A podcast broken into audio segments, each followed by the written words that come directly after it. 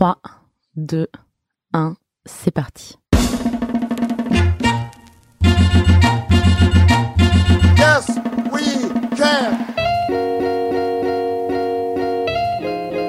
Bienvenue dans Supplément d'âme, le podcast des gens engagés. I am fighting for my future. Notre maison brûle Je ne veux plus me mentir. et nous regardons ailleurs. We cannot sit back and Nous ne hope pourrons that pas everything dire works out for the best. que nous ne savions pas. We all know that it takes more than one to win this que Nous ne fight. savions pas. Nous avons tous du potentiel, quasi infini. We really can change the world. You should not doubt. In last May, I had the great chance to meet Ana Maria Gonzalez in Columbia University in New York City. She was finishing a 10 month program at the Obama Foundation. The aim of that program is to help rising leaders around the world to be even better at changing the world, so that they can go back to their country with a better understanding and approach on how to be even more impactful. In this podcast, Ana Maria and I talked about her association, Fundación por la Educación, Foundation for Education, which helps make a daily difference in the lives of Afro and indigenous communities in a country still extremely racist and governed by white supremacists. We talked about many other things. We talked about the story you tell yourself to prevent yourself from living the life you really want to live. We talked about how to unformat yourself from societal and educational moldings. We talked about the fact that she's always been very different from the norm, starting with the fact that she has blue hair. We talked about what Barack and Michelle Obama told her and the other fellows when they met. And we talked about many, many more inspiring subjects. I hope you're gonna love listening to this amazing free spirit as much as I did, and I wish you the best of the listenings. So I am uh, currently with Ana Maria in uh, one of the campus, uh, how do you say, building of uh, Columbia University, where you just finished uh, a 10 month program uh, with the Obama Foundation. You're a scholar of the Obama Foundation, and I will let you know, tell us uh, more about that. Um, my first question is Can you just tell us about your professional life? Okay, hi. And before I begin, I want to thank you for this invitation. I feel very honored to be here, and I'm really happy to be sharing my story in your podcast that is very interesting. Thank you. Um, so, my professional life started, I guess, um, when I graduated from the university. I was working as a policymaker in Colombia for the for the like the Secretary of Education of Bogota, the city where I was I was born, and I had impact over three thousand teachers. It was a huge thing, but I never got to go to the field, and I never got to really see the teachers. So, uh, because of personal circumstances and like a feeling that I needed to change, um, I decided to go to Cartagena to do a very small project with victims of armed conflict in Cartagena. And there I just knew that I had to stay. So I presented my curriculum to the university in Cartagena. How old were you at the time? I was 30. I think it was my 30 years crisis. so I was 30 and um, I presented my curriculum and they hired me as a teacher, like a, a part time teacher. And as I am there, like a couple of months afterwards, the director of the program quit and they offered me the position. So I was like, wow, I'll stay. And it gave me incredible perspective of what the university could and should do but it really wasn't doing it yet. Things have changed now, and I would love to think that maybe I added a little bit to it. But at the moment, I felt the need to create the organization that I now lead to be able to advance some of the issues that weren't being advanced at the moment, which was the access of communities to information about their rights. As we qualified the intervention, it became other, other things. But at the beginning, and first and foremost, what we wanted was to inform people that they were in the Constitution, that they existed as people, especially indigenous and Afro descendants who knew nothing about these rights they have.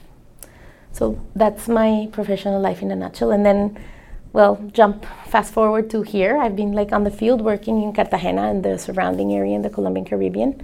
So you didn't create the association, you, you became the boss of it, the Oh, I created the association when I noticed that the university, like My role as the university professor um, taught me that there, uh, such an organization like the one I then founded was needed. And so after being the director of the university, you program of the of the political science program in yes. the university. Then you, you saw the yeah. needs.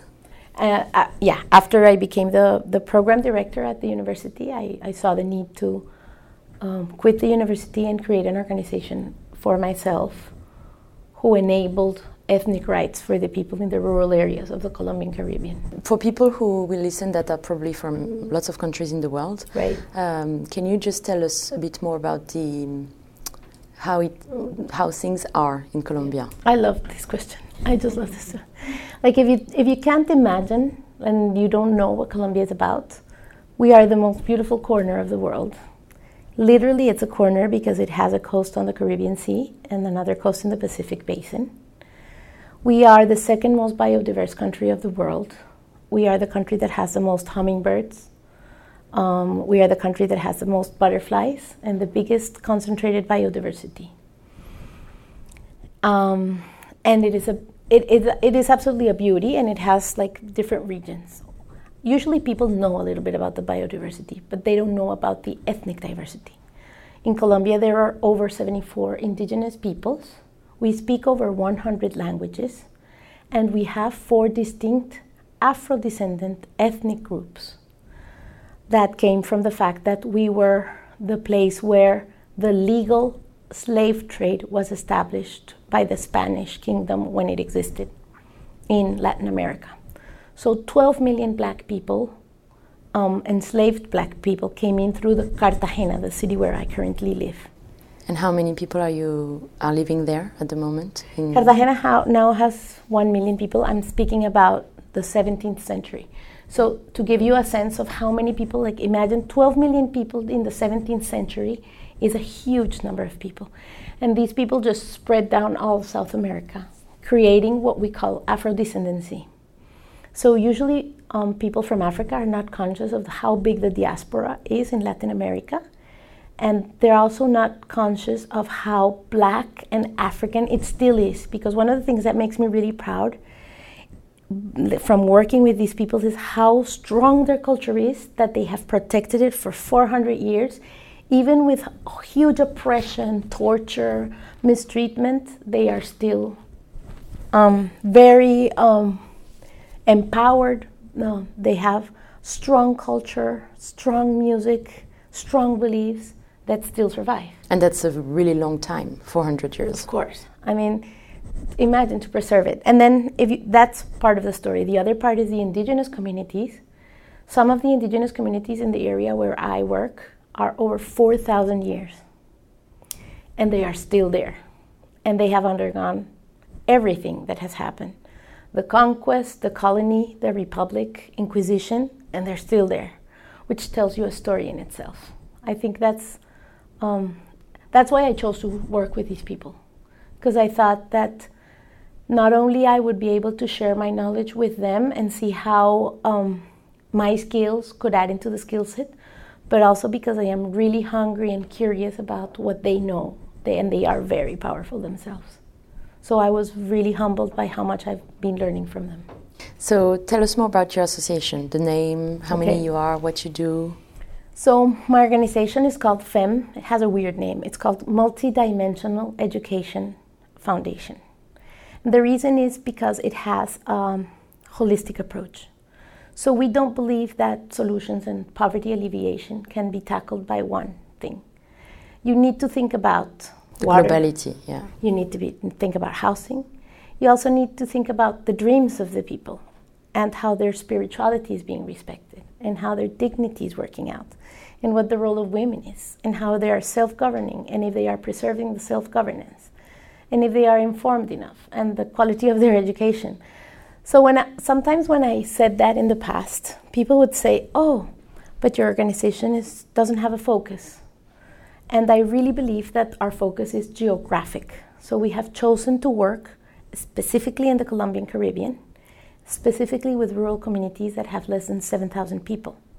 And there's a very interesting story to that, and it is during slavery, during slavery, while slavery was legal, there was a process that is in, call, in Spanish called cimarronaje, and there's different words for it in different parts of the world, where enslaved Afro descendants fled, and they fled to far off places that were inaccessible for the Spanish, and they created their towns there. And because they couldn't get a boat and go back to Africa, that became like Little Africa. And the area where I am is full of these tiny little townships that are tiny rural townships that have been there for over 300 years, preserving African culture. The ones that are not African are indigenous.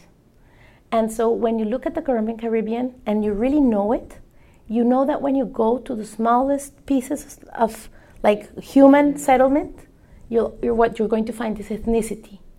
And that's why we chose this issue. And so, so how do you help them? Okay, so. Or what do you do with them, I guess? That's also an interesting story. Um, even though these people have always been there, I, as I told you, they've been there for 4,000 years or 400 years. Um, the Constitution, our Republican constitutions, like our independence was in 1810, but our Republican constitutions never recognized their existence until 1991. So Make like no mistake, it's almost 200 years for my country to ago. realize that there was such human diversity in it. Before, the country design, the governance, the way we do things was thought only for the urban white, which is a, a minority. So only from 1991, these people have rights. So that's not even 30 years. Right. So obviously, the ones that are more connected, more educated, closer to urban areas, well noticed. And they started filing and they started getting education and they started demanding those rights from the state. But as always, the ones that most need it are the ones that least know. So that's another reason why we decided to focus geographically. Because in the Pacific Basin, Afro communities have organized and have had a lot of support from the state. Yet Caribbean communities are extremely excluded. To give you a comparison, in the Pacific Basin, Afro communities own over 3 million hectares of land legally that is given by the state because the Constitution gave them the special right.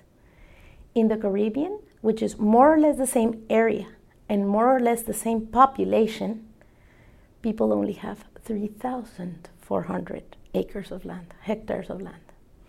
So that's the level of exclusion. So we chose to work in the Caribbean because that was a way to focus our effort in the area where it's most needed. And what my team does is we go to the communities, teach people about their rights, encourage self recognition processes in which they recognize what being an Afro descendant or an indigenous person is, and then we help them organize and do all the paperwork required for them to demand their rights.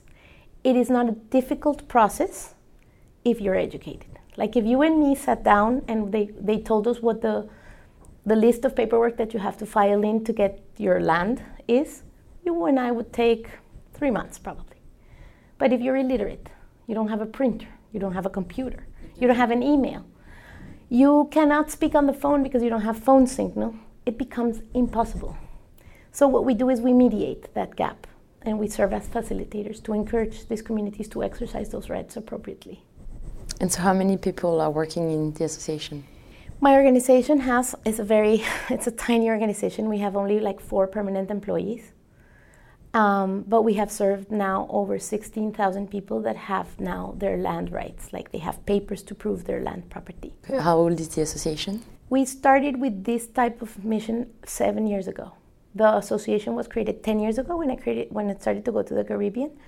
But seven years ago is when we started with this ethnic issue. So you didn't lose time in helping people? No, no, we work a lot. And it's been a struggle. It's been really hard because my country tends like there's I think all Latin America suffers from very strong classism and racism. Most of them naturalized, like nobody speaks about it or recognizes that it exists. Because it's, it exists. so implemented. right. The, mm. for everybody, it's normality for everybody. So if you ask a person that if they have ever felt mistreated or that if they have mistreated, they will always deny it. But it's there. and so it, that's part of it. No, it's it's a hard organization to understand until you understand. What we do is we bring volunteers from different parts of the world, and once they're there, they, they know what they're doing. They really get it. So, right now, as I said in the beginning, we are in Columbia University, or at least one of the, Yeah. how do you say, dormitory? dormitory. Um, what are you doing here? Okay, so by chance, opportunity, luck, uh, destiny, um, I don't know, I got um, a scholarship from the Obama Foundation that put me for one academic year in Columbia University for a leadership program that they are developing um, together. And we are the first cohort. Mhm. So it's not only been an honor to be part of it, but also to be part of the design of what the future of the leadership ecosystem they are trying to create is going to be about. Um, and it has been incredible. Not only have we had the chance to meet Mr. and Mrs. Obama, like personally, and talk to them and get like coached and prepped up by them, but we have met most of their team, um, the people that surround them, plus what the university gives us, which is an incredible resource. Like they literally gave us a, a, um, a place in the university that was completely open, so we could choose what subjects we wanted to take, what schools we wanted to relate to, what centers we wanted to do research with. It was literally like opening the door of Columbia for us to just take advantage of it. And I could have never dreamt of this opportunity. Like even if I've dreamt, oh, I want to study in New York, I would have never thought of so much as I have received. So, you're going to leave uh, the US soon to go back to Cartagena. Yeah. Don't know if I pronounced that Yes, right. Cartagena. Um, how do you feel about living here? What are you going back home with? Oh, okay. That's a very difficult question to answer. But so I loved living in New York because New York, as a place to live, it is actually not even that different from other places I've lived in because of the diversity. Like some areas of Bogota and everything can feel kind of this very Brooklyn. I don't know how to explain this. But there's an energy to the city, a sense of empowerment that the city gives you. It, it's a feeling that it either puts you in the sky or completely kills you and steps all But over you. no in between. There's no in between, exactly. So you either get the wave and ride it or you drown. And because we were in this incredible experience of the Columbia University and we were riding the wave, we were getting everything. I felt like in Matrix when the guy has an injection of like energy, information, resources, everything. So the city was there to provide us with if the Obama Foundation wasn't enough, Columbia University, and if the Columbia University wasn't enough, then New York. See, so it's this bunch of resources, connections, possibilities. It was very exciting. But just like as I say this, I will also say that I, I love leaving New York because I don't like places where talent is concentrated. I believe, I strongly believe, that part of the problems of the world are because talent is concentrated. And I chose to work in the area of Colombia where I work because there were few people that had um, the competence, the talent to really he- help connect this area. Not because we're better or superior or more intelligent, just because we've had we've been resources. provided with resources and opportunities and privileges, and people like to concentrate privilege, and I don't. So as much as I loved being here, I love the fact that it was temporary and that I'm now going back to connect it, to get those resources and connect them because they're not for me. And to give back. to- Right. To, to, Those resources are not for me. I mean, it's too much for me. Those resources are for my city, for my network, for the region I'm in, for the country. I mean, those resources are there to be shared. They were never given to me. They're given to my community. I mean, that's yeah. yeah. You're just, uh, how do you say, uh, there's a French word for that, uh, passeur, but like you, you were here to literally make the information go through you and just distribute it again. Right, and I and I really like that I can become that broker, like you know, to intermediate relationships, possibilities between the city, between the leaders of the city. Like so many people in the area where I live, um, I, I, I would go to conferences and things where I wasn't thinking about myself. I was like, oh, I, this I have to recommend to this person. This I have to share with this person, because that's a, how I think. That's one of the reasons why I think we have such inequality in the world is because people are very individualistic in their approach to success. And I fortunately think that success is something collective. So if it's better to have to say we have success than I have success, because you never really own success. Success is just about luck or, or where you're at. Absolutely. um, what, of course, I want to know. What did uh, Michelle and Barack Obama told you, or, or told you, you as a group, or yourself, if you want to share? I think the most important thing that. How many times did you see them? We saw Barack Obama. We saw him twice personally, and Michelle Obama. We saw her three times but one of them was really short. Like she literally like came in, hugged us, and left. was she didn't get to speak. And then we saw her book launch, and then we met her in in Washington D.C.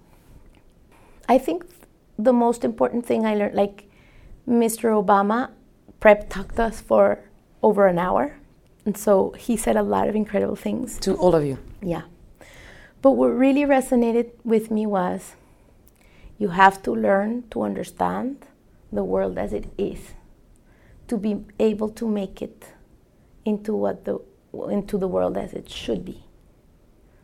Right? So he gave us a huge dose of real like because you're idealist, because you're utopic and because you dream of a better way, you really have to understand how the thing really works and be strategic and be intelligent and move in it so you can really change it. If you don't come from the sky, like if you don't if you only think about the world as it should be, you're going to get frustrated, you're going to get burned out. Your expectations are going to be too high, you're going to get depressed. I mean, it's going to ruin your life. But if you really understand the world as it is, then it's easier to build the world as it should be. And That's to also accept, it's not only, I guess, to just see that it, as it is, it's just accept Right. Things are not perfect. Right. I get that. Right. Of course, it should be, and I, am doing everything I can for it to be like this. But right now, it's crap, and it's like that. Right. And the distance between the what it is and what it should be is this distance, right? If you lose, if you lose perspective of both worlds, then you've lost it. If you only think about how it should be, you don't have anything. And if you only have the perspective of what it is, you don't have anything. What you need is both at the same time to be able to connect them and create the, the ladder. Okay, so to get here, I need this step and then this step and then this. That's my biggest takeaway, but there's a lot more. I mean, he's a very, very compelling person. He's brilliant. Everything, every word that came out of his mouth was brilliant. Then from Mrs. Obama, Mrs. Obama was also very inspiring. I mean, two of her points made me think a lot. One, definitely, like, and she was very emphatic about this, was self care. Um, about how if we want to be leaders and if we want to be consistent and if we're going to be able to s- sustain the effort, we need to take care of ourselves. And if we don't take care of ourselves, then there's a problem there. Mm. You won't last. You won't last. You won't have the stamina. You're going to get burned out. So you really have to find the difference between who you are and what you do. I, I really kind of heard her say that to me because I am the opposite type of person. Like, I am a workaholic because I love my job and I feel that I have all the purpose in the world and I never get tired and have eh, like infinite energy. But they really convinced me that one of the things that I have to do as I get back is like really structure my life to have a time for everything especially for myself. Yeah, I think those are the biggest takeaways from, from both personalities. But as I tell you, there's multiple other things that they said that were incredible. It's very funny because from, from what I, I um, observe from my position of a journalist interviewing people and especially change makers, yeah. so people like you that act for a better world, it's very funny because I kind of I feel like I can uh, observe that in people when the ones that are capable of distancing themselves from the cause they're defending, from their work mm-hmm. life, mm-hmm. and the ones that are so willing to change things that they almost they make one with the because mm-hmm. And and so yeah, I totally understand that yes. point. Yes, that's that's a takeaway from the whole program that I can sense. And it is, I think I understood about leadership that it's definitely about the individual, the person, the values that the person has, and how the person occupies multiple spaces. And not necessarily, like, in a sense, many people before would think of my organization and me as a synonymous thing. Like, and that's not necessarily a problem, but you have to be able to get out of there. Because imagine if this happened for, the, for a presidency. If the president becomes the person, then it's a problem, right? Because the president is the institution and the person is different. And you're really, and on the other hand, a person like Barack Obama can be himself, can go into the presidency, instill his person into the presidency and then leave the place and take his values with him.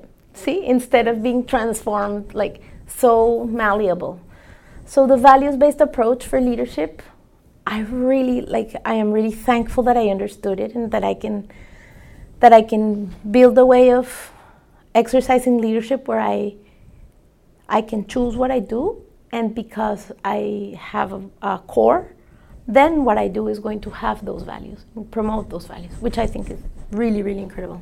Because I guess the danger behind this is, of course, it's not your case, it's not the case from what we can feel of Barack Obama, but if you get confused in who you are and what you do, right. it's the ego. It's a personalization. Yes. Yeah. I am the best, I am in power, yeah, and I have, you know, I, one thing I realized during the program, this was great because you never think about those things until you have a little bit of quiet. And that's what happened during the program. So during the program, I was told many times, but you have a great story. Why don't you own the story, whatever? And I was like, no, because I don't like personalization. I don't like personalization. I don't like personalization.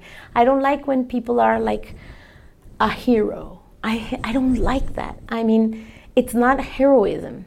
It's necessity like the job I do, somebody has to do it.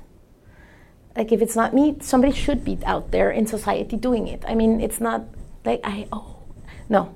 So I was really worried from not being capable of the, uh, of making the distinction between personalizing and putting my story into what I do.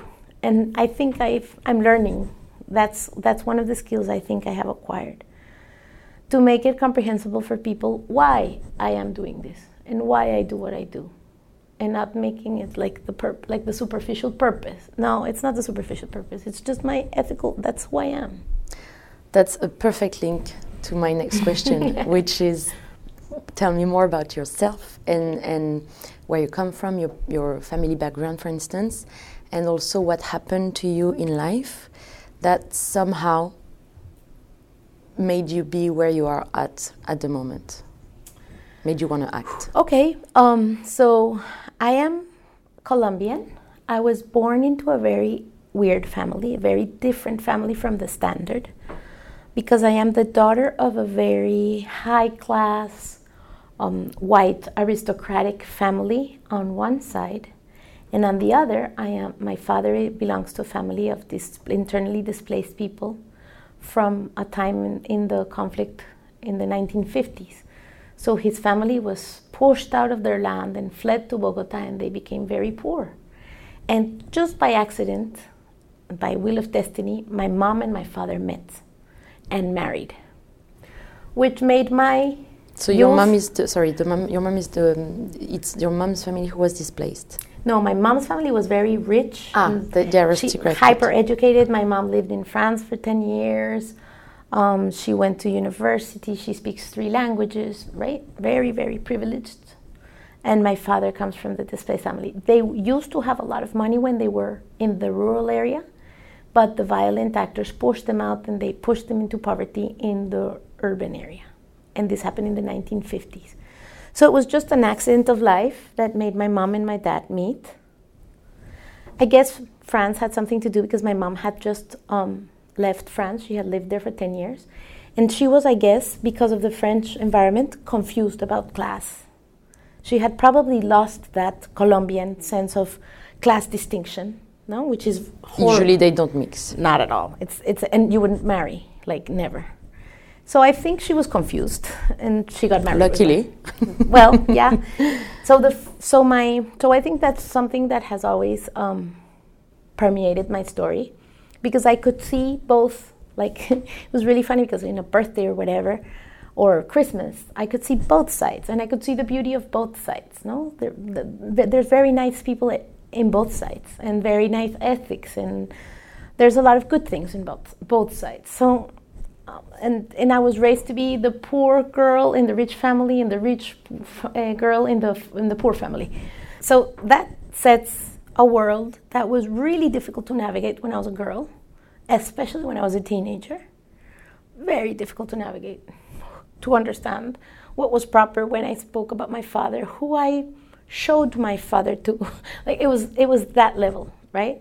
like it was always good to show my mom's side but it was never good to show my father's side so oh it, it, so navigating those complexities made i guess m- me to have a sense of things and then when i was six years old something really interesting happened that i always i always think that that's what determined my social justice like vein and it was i lived in my grandmother's house my mother's mother so she was a very elegant woman very classist wonderful. She was a very open-minded, a modern woman, but she belonged. She she was a child of her time.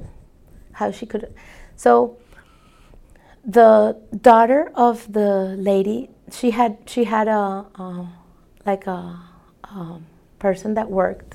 A maid or her, like a maid that had worked with her since she was 16 years old, and she lived with us. And she had a um, a daughter, and her daughter had a daughter and this little girl came during Christmas to stay in Christmas with us. And you were six at the time? I was six and she was eight. And we wrote a letter. We wrote the letter to Santa Claus. We, we call in Colombia, we don't say write to Santa Claus, but to Niño Dios, to baby Jesus. So we wrote the letters at the same time to what we were asking for baby Jesus to bring for Christmas. We wrote, we asked for the same things. And then baby Jesus came and I got everything and she got nothing. Like she got presents, but she got nothing of what was in the letter. And for my six year old me, that was absolutely ridiculous. Like it was baby Jesus have, making a huge mistake. And I went to my grandmother and told her, there's a mistake. And there's something that I have to explain there. I really, because she, this girl was always very proper, of course, because she was being an invited person into the rich people's house. So she was always very proper, with me especially. So I loved her and I thought she was perfect. And so I go to my grandmother and say, This happened. There's a mistake. And she's like, I think it's because she didn't do her homework. She must have done something wrong, so she didn't get the presents. And to this day, I think of that phrase and I'm like, that's exactly what people say when they're justifying poverty. That's exactly what they think. That the poor person deserves that position. And I, I it never fit my, I, I, and I really think it's like a framework. It was like trying to put a cube into a triangular space. I, it never, I, I felt the unrest then, and I still feel it. And I was six years old. I was like, I can't take it. So then, when I was in school, I um, volunteered a lot. I had this social thing because of the difference with my father's family, because of this issue that I had a little friend that wasn't included and she, life wasn't the same for her. And I started, my school gave us a lot of uh, volunteering opportunities, so I started building this idea of the social worker. And that's where, I, I think that's where it all comes from. And I ended up living in Cartagena. How? Be, because I was separating from my husband. My best friend lived in Cartagena at that moment. And I remember calling her and saying, like, listen, I don't want to be in Bogota. I don't want to be here. Not only because I was going through the divorce, but because part of my midlife crisis included what I told you before of I felt that there was so much concentrated talent in Bogota that I was going to waste. I was my brain was being wasted on stupid bureaucratic stuff and of yeah like all ego about no you're elegant or not elegant like everything i thought everything was so stupid and i was like oh, i'm so tired And everybody would tell me, but you're having so much impact. You're changing the schooling system in Bogota. Am I? And I was like, yeah, I'm writing some report. I couldn't grasp it, right? I never saw it. Like, we were designing the policies. Because what were you doing exactly in Bogota at the time? I was designing, I was working for the research center that was designing a special policy to improve the quality of um, classroom teaching. And it was very creative and it was nice. And I, like, I loved my work, but I was getting tired. Um, I was I was really getting tired of it. I was, and I was especially getting tired of the fact that I didn't see people in it. I saw my office, and so, so I had this was You were lacking the field. I needed to see people to see how, what was happening to them. So so when uh, when when mm, so, so my I'm starting to get a divorce. I decide, nah, this is not working. And then I call my friend and I said, listen, I need to leave this place. Take me near the ocean because the ocean gives you perspective or something like that. and she was like, yeah, I'll find something. And she found a little job in a very, very tiny um, human rights um, defending thing that was working with um, um, sexually abused women during the conflict to make the sexual abuse a war crime, like to incorporate that into the law as a war crime. And I had to do a small report on the impact they've had and go to the field and talk to the, the women to see what they thought about the process and everything. And I remembered, and it was a two month job. I remember being there and listening to the stories, no horrible stories of the conflict from these women, and thinking, why am I going to go back to Bogota? Like this issue, these people, this area really needs me. Really needs me. I would love to stay here to see what I can be useful for. And I was like literally going to see whatever I, I whatever I could do because I wanted to help. There was so much to be done and so many so few people doing it. There were, for example, no political scientists in Cartagena, only one or two when I got there. So the program only had two teachers. So all these students were being taught by two teachers everything. So I was like, okay. So I got into the university, and that's how it happened. The rest of it happened. That's what put me in Cartagena. And so I started feeling really useful. Like I, I really had a call for, okay, so if whatever privileges and education I have here, I can make them useful, like for people, like really, really useful. And since you moved to Cartagena, have you seen other people? Have you encouraged other people from Bogota or other cities to come? a lot. Um, there's, we actually have, um, when we started the organization, there were four founders. Now we have 30 members. Half of them are from Cartagena, but half of them are not. Um, What is the role of a member?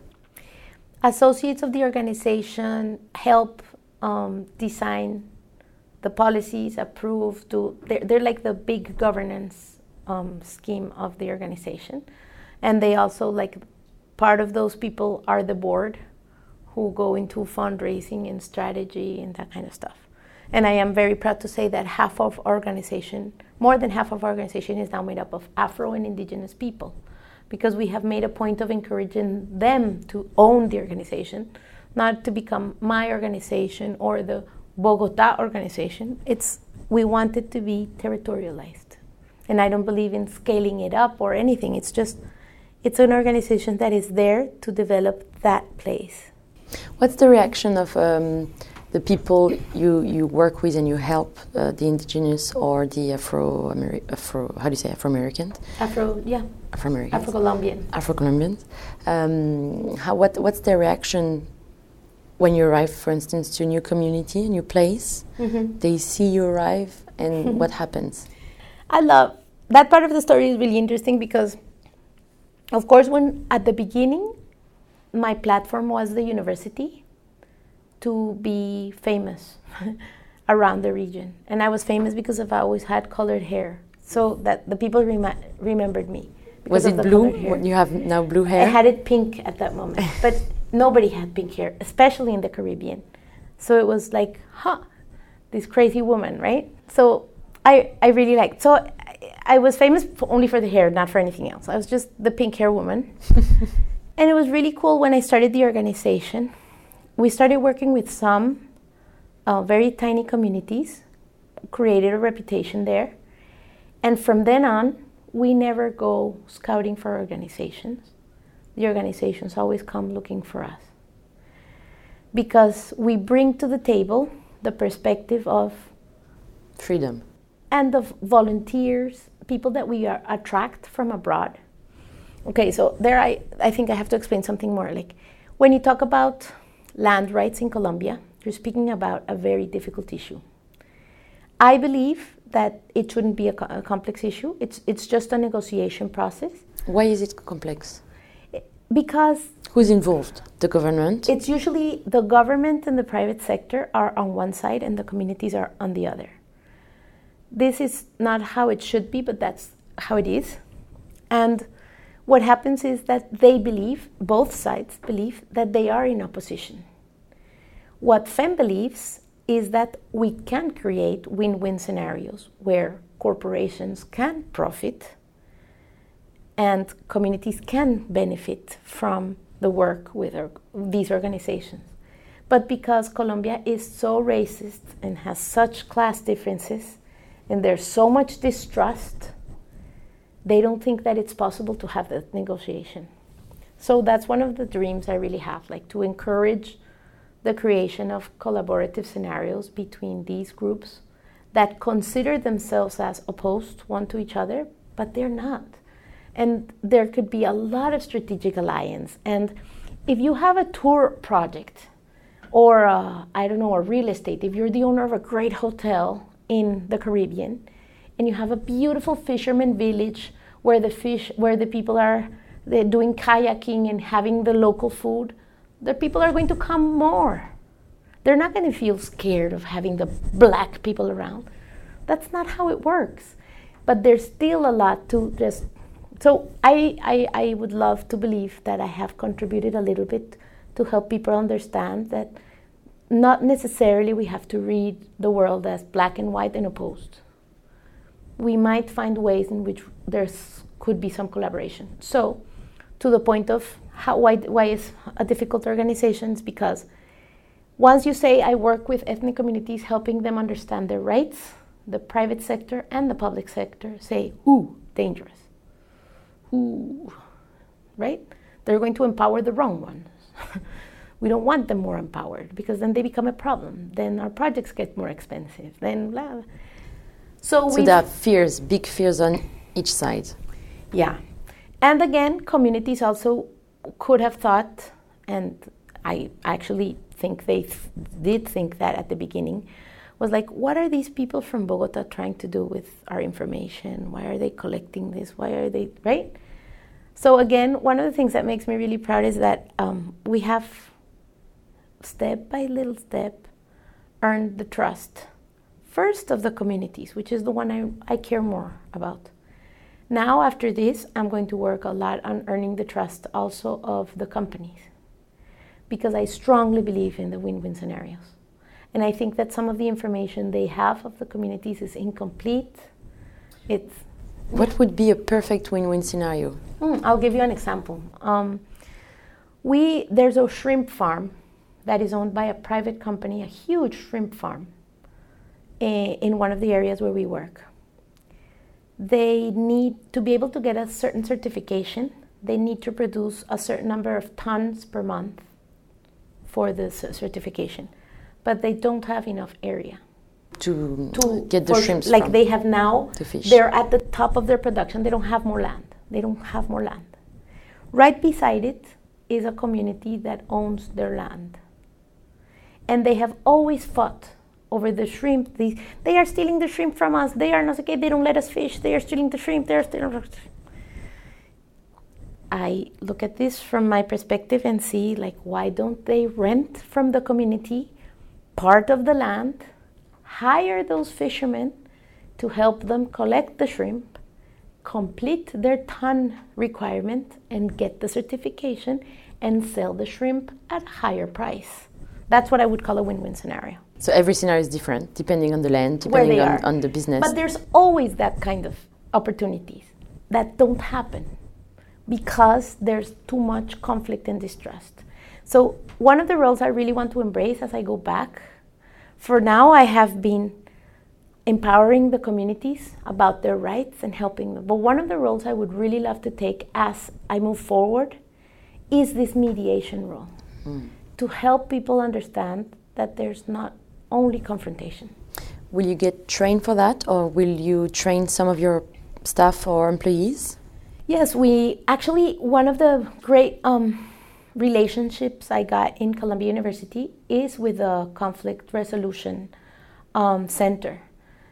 Uh, one of the teams that is going to go to Columbia very soon is led by Beth Yoshida and Peter Coleman, and who are like some of the most important uh, experts in conflict resolution in the world and I told them this that I'm just describing to you, and they were like, "We're all in. We want that."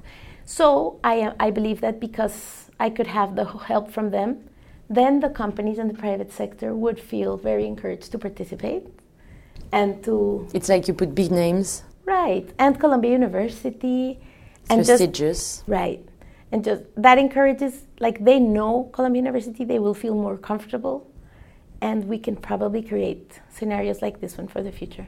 So how do you think people will react when they they probably have found out by now, but that the crazy pink hair lady got into the Obama scholarship program in Columbia University in New York City. I think the most incredible thing that happened to me right when I knew got the information that I had been chosen was the reaction of everybody around me, especially from the Afro communities. Everybody was like proud, and I will say something beyond. Some of them even contacted me, and, and some of the indigenous contacted me and said, We are going to be represented. And look, it breaks my voice. Every time I say it, it breaks my voice because it means the world to me. Mm. Like, I have really worked into stop being the white woman from Bogota that has very individual interests to try to own a region that I love and that I am committed to work for and to connect. And they know that probably because I speak English and have had a better education, I'm here, but that I am struggling to open the door for them in the future. And I'm and I'm and I and I I feel very humbled and very honored and very committed for that expectation. And that was one of the things that really fulfilled me even before getting here. It was like everybody was like, You deserve this so much. You're going to represent us. It's incredible. We're so proud. I was like, Wow, this is so big. I was just thinking as you were talking, um, it's funny how your personal background on your mother from a very rich aristocratic family and your and your dad from a displaced family and poorer family. It's funny that you're in the same situation now. yeah. You're talking to very poor communities, uh, excluded or rejected, and you have to make bridges uh, in between these communities and the companies, the public uh, sphere. Do you I- think it helps for you to have had these both sides? I absolutely think so. And there's one thing I haven't told you that mm, like completes that thing is when I graduated, I graduated from high school. I went to actually one of the most expensive and sophisticated high schools in Colombia. Um, and it's the American high school. That's where my American uh, accent comes from. And okay, I got my good English from that, and I'm very grateful for my school. Then I chose to go to the National University, which is the public university. And very few people from my school in the history of the school have ever decided to do that because the perception is that the university is full of guerrilla people and bad people and And you're gonna ruin it- your life. Right. It's the scary place. and I decided to do that because I thought, well, I think my education is going to be more complete. And I was right. It gave me a perspective, an incredible perspective of the country that I would have not had if I hadn't gone there. And I feel very proud both of my school and my university. But again, it comp- so I and I always have this feeling, and it talks to me all the time of they are saying the same thing. They just don't know. They cannot they cannot break the wall between them because they don't have the trust. So my role, and like that's the purpose that I see in my life, is like building bridges. We have to be building bridges. Colombia has to have people that are building bridges. It's funny. It's really one of the common points I notice in lots of change makers I get the chance to interview. Is it always come back this expression, building yeah. bridges and, and breaking the walls exactly right. yeah. in a period where people want to build walls but yeah well that's another story certain type of people Just of course of course of course i think and I, I, also think that sometimes we pay too much attention to the wall builders and there's well, so they, many they make lots of makers. noises right and the noisy. media they like to talk about these right. people that's why i right. try to make my right. part in this that's true there's so many bridge makers and yeah, and for our polarized societies, what we need is bridge makers. And so I'm all in and very committed to keeping those bridges healthy. There's a French saying, I don't know if it's French, I will find out, that says, um, You always hear the tree fall, you never hear the, the forest grow. Oh, right. I think it's. Uh, that is very interesting. I think I love the analogy. you are right. well, yeah, that's right. Um, yeah, and I do believe that there's a lot of noisy, there's a lot of noise about certain things that people feel attacked and feel defensive towards. But the world has always been that way. And here we are. So I always, when I always feel that I'm beat, I think about the indigenous communities. And they've been here for so long. Yeah. Yeah, they've been here. And they're still here. And they have their, their essences are intact. Even with globalization, even with Instagram, with Facebook, with their essences are there. And so, well, it takes a lot of effort, but it can happen. So, since you're finishing at the moment, at, uh, again, a 10 months program, um, being surrounded with change makers, other change makers of the world, um, what would be your advice to either change makers or more more widely, more globally to people that are wondering. I, I believe, I don't know if it's true, that um, we're in a crisis of meaningfulness. Lots of people are lost and don't find sense anymore and meaning, meaningfulness in their life. Um, what would be your advice to, to these people?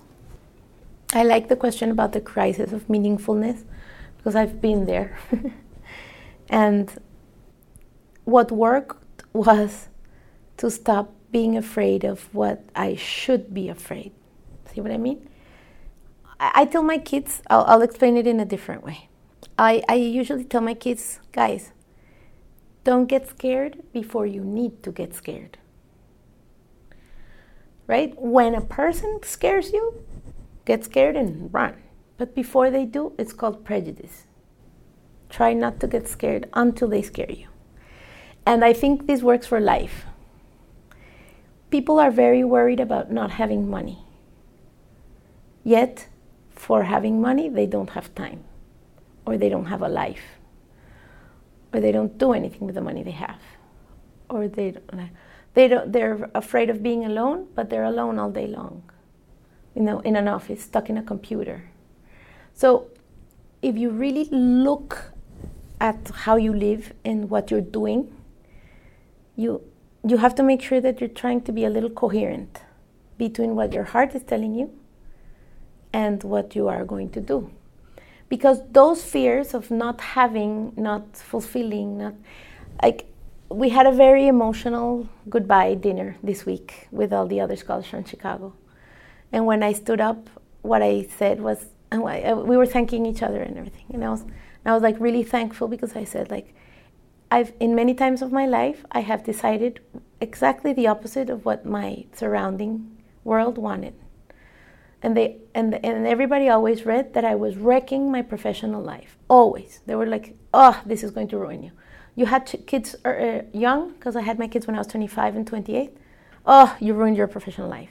You went to the public university instead of the private university. Oh, you wrecked your professional life. Oh, you're going to live in the Caribbean. You wrecked your professional life and it was so fulfilling to even though i have made all these bad decisions quote unquote well not really right? It ends, it ends up there's an arc of the personal history that ends up working out. You have to be attentive to what you really want. So basically, you have to quiet the noise of others that think they know better for yourself yeah. and probably project part of their fears on yourself. exactly. That's it. People project their fears on you. People project their fears on you and you believe them most of the time. And what makes you afraid is just a myth about stuff. And if you think about it a little bit you're like why am i thinking this? Or I, I, I get it all the time with money things because like I, I really don't have a lot of money but i don't need much. Like i have everything is there for me. My life is like i live right beside the caribbean. I wake up every morning i see the ocean. And i'm like there's a certain type of wealth that i have like big time so what do i what am i going to consider wealth my quality of life then i'm a millionaire right so you really have to break up those like established ideas of correctness And how do you make them fit you. Because since you grew up in a in a prestigious environment, Yeah, um, where you did you feel that you were formatted, absolutely. and how did you get out of that? Because lots of people out there are very formatted, and they, it's hard for themselves. Well, it's hard for them to think for themselves. It has taken a lot of effort to break that. I think it's a it's work I do every day. Especially now? Yes, especially because I grew up in an environment, for example, that was extremely racist, and I work in ethnic issues. So I I re- some some I have to rationalize some of the things that I was taught to think about other people. And that because I was taught to think that way when I was three years old, it's really hard. It's a cognitive process to stop those thoughts that are naturalized inside you. And there's like those, there's multiple things about everything, about success. Fighting the idea of success in, in my mom's, like now she owns my idea of success. But it took me 40 years. Literally, it took me 40 years for her to own my idea of success instead of just her idea of success and therefore my lack of it. She probably was herself um, formatted by her mother, who Exactly. was formatted by her mother or her father. Exactly. It's an ongoing process. and then the other thing is it. like, oh, you are you are you are so intelligent. You could be working in the national government because I was I was creating a curriculum policy making. So you should be working in government. What are you doing there in the rural areas, like in the MAN? You you're not for that level of work.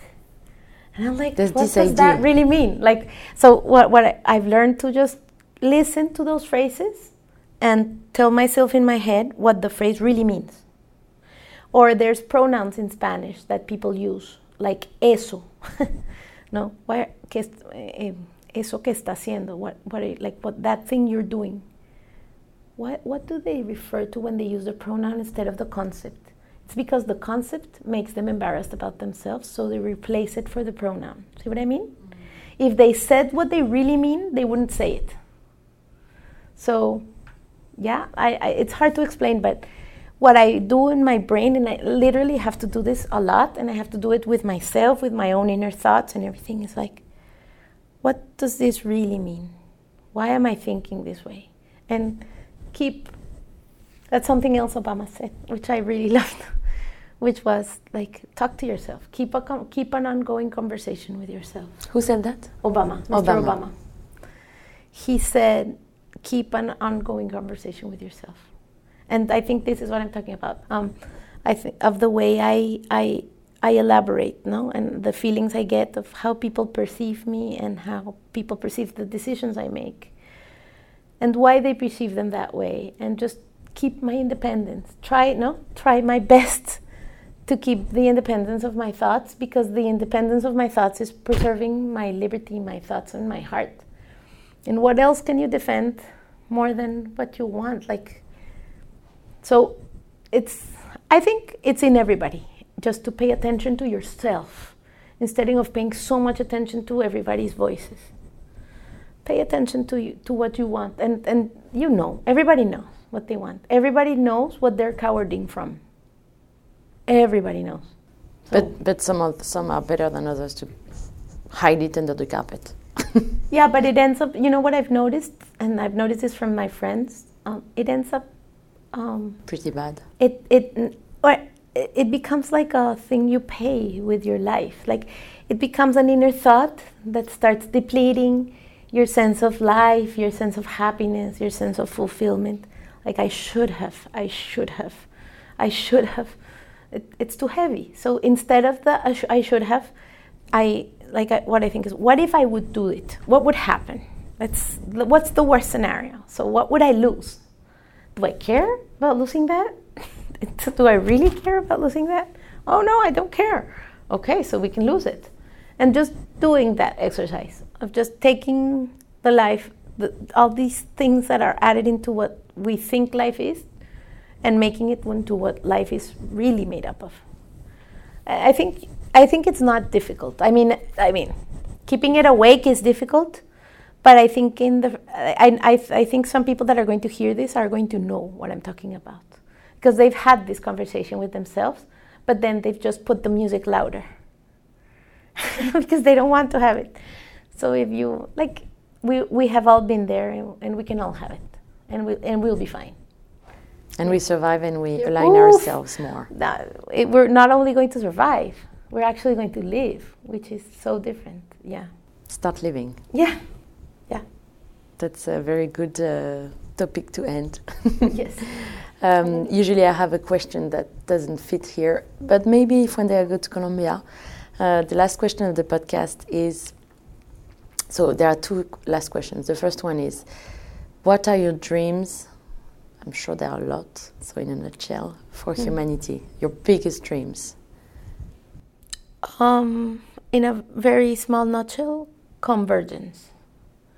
I think we have, for some reason, entered into a moment of divergence where everybody bubbles out into their own little world.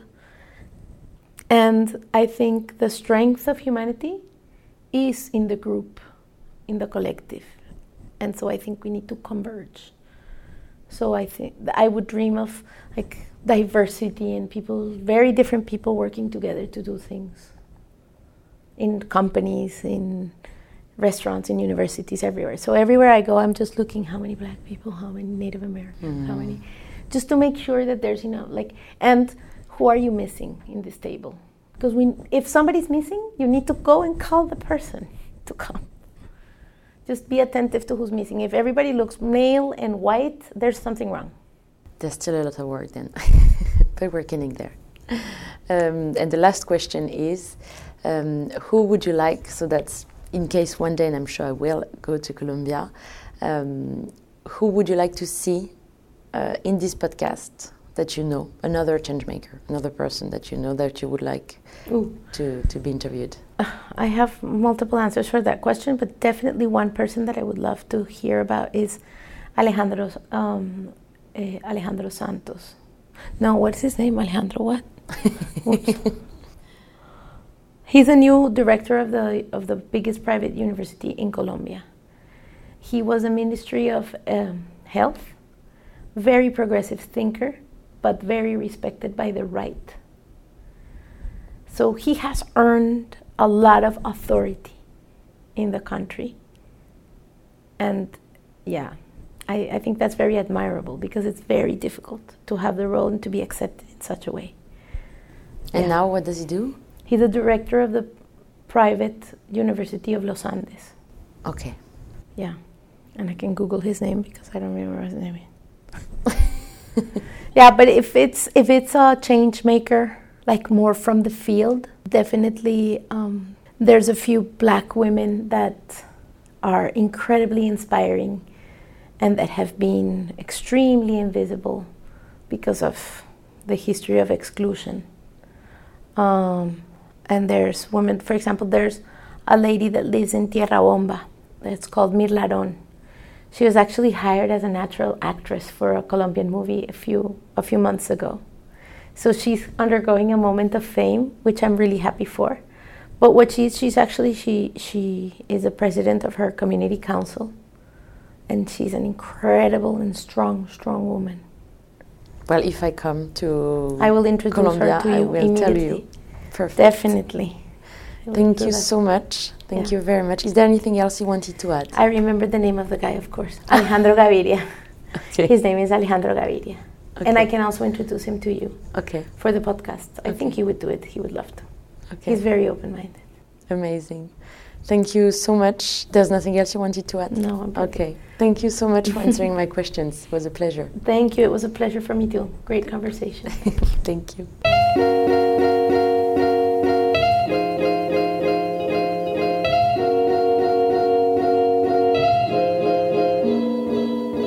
Je suis Laura Jane Gauthier. Supplément d'âme est un podcast indépendant, alors n'hésitez pas à le partager sur les réseaux sociaux et à mettre 5 étoiles et un commentaire sur Apple Podcast.